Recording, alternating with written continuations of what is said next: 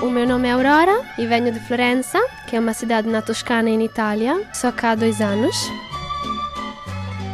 No início, achei era muito estranho porque as culturas parecem similar e para qualquer coisa eles são, mas tem muita diferença, na verdade.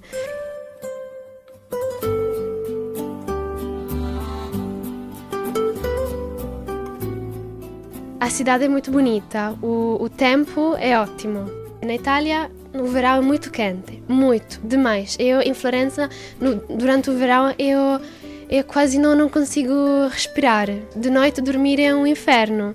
Eu quando era pequenina morava mais numa aldeia, mas fazia tanto calor que quando à noite não conseguia transpirar, eu ponho assim uma toalha no chão e dormia no chão, porque o chão, no chão era mais fresco que na cama. E assim, então aqui à noite é muito fresco, também de verão, e é um, um sonho, é um paradiso. E, e, durante o inverno não faz frio. Aqui o máximo pode chegar a 10 graus, 15 graus e é, e é um paraíso.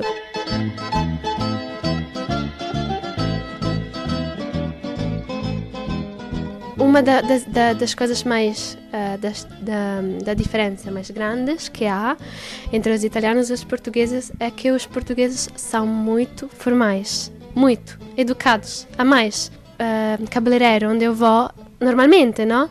E eu, vou encontrar a minha esteticista durante e, com continuação, elas sempre são muito formais. Também se é dois anos que eu vou lá, na Itália não. Uma vez formais, duas vezes formais, depois começa a subir.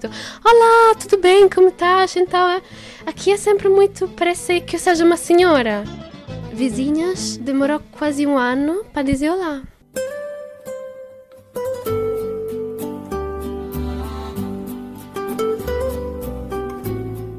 E depois achei estranho também, eu vou numa escola de canto, porque gosto de cantar. Um, nós entramos na aula, entre o, os, os, colegas, não dizemos nada, e, e com, cumprimentamos só o professor. E depois, quando saímos, ninguém para para, para ver quem é que, que está na aula. Ou, ou, ou para para dizer é, quem é que vai de metro junto comigo, quem é que deve fazer a pé até a metro, nem seja só para fazer duas palavras.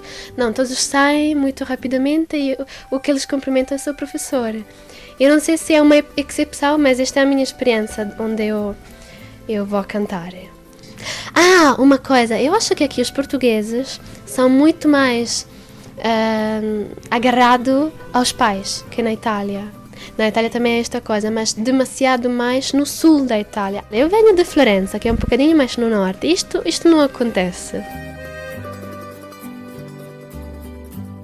No nível de, de idioma, sul da Itália e Portugal, há muita convergência, muita, demais. Avô do meu uh, namorado, ele é do sul da Itália e ele tem ainda o sotaque do sul. Todas as, as palavras que ele dizem, partinha de, de um, final, ele come-se a sílaba.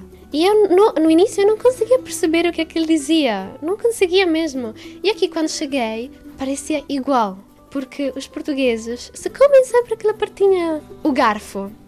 Em, em italiano é forchetta e ele dizia sempre forchette.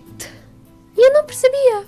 Não percebia nada. E, e, e os portugueses, ah, no início, eu não ia perceber, é o final da parábola parece razão. Fado, uma vez eu fui ouvir uma canção de fado e parecia napoletano, o dialeto, o dialeto que há no sul da Itália, com noite. Noite, por exemplo, acho que é a mesma parábola em napoletano e em português.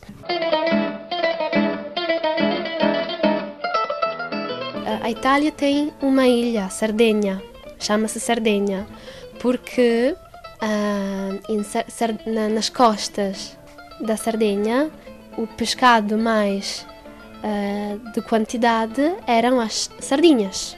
E nesta região da Itália o dialeto acaba todo com a letra O, que se escreve O, se lê sempre U, exatamente como em português.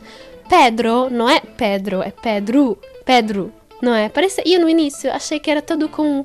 E depois não, percebi que era a O que se li, lê U. E é igual a esta ilha na Itália que se chama Sardenha por causa das sardinhas. E a, e a sardinha é uma comida muito portuguesa, muito lisboeta. E esta, esta convergência achei, achei engraçado. Mas depois não sei, na verdade, o que é que aconteceu para ir esta, esta similaridade. Mas há, há algo assim de, de interessante. E adesso forza, l'ultima volta.